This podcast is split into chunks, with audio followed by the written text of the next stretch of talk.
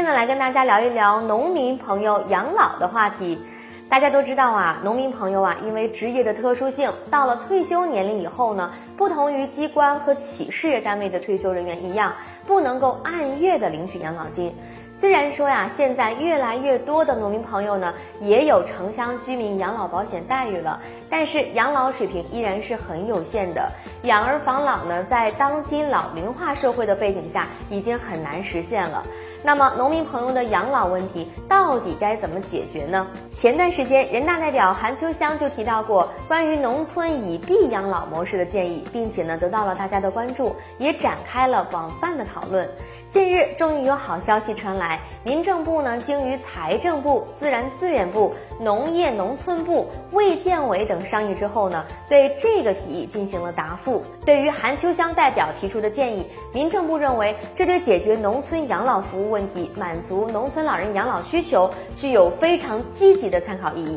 另外呢，民政部也表示将会继续会同有关的部门，加大农村养老服务设施的建设力度，通过各种办法鼓励和支持农村的幸福院、养老院等建设，大力发展农村互助养老。同时呢，也会做好乡镇的医疗机构、基层养老服务机构的衔接，推进医养结合服务。对于大家所关心的以地养老，农业部呢正在完善承包地三权的分置办法。稳定农户的承包权，平等保证土地的经营权，引导土地经营权有序的流转。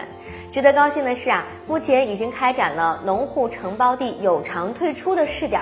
其中呢，在上海松江模式当中啊，农村老人呢可以依法自愿的流转土地经营权，或者呢通过承包地有偿退出的方式啊，获得一定的经济收益，达到以地养老的目的。在未来，农业农村部呢还会进一步加强土地经营权流转规范管理，指导各地的农村土地承包经营权流转管理办法，推广全国土地流转合同示范文本，引导土地经营权的有序流转。大家可以看到，国家给出的答复让农民朋友在养老问题上多了一个办法，多了一条出路。随着试点工作的进行啊，相信会有更多更好的经验会被总结出来并进行推广，全国的农民朋友养老问题呢也会越来越有指望了。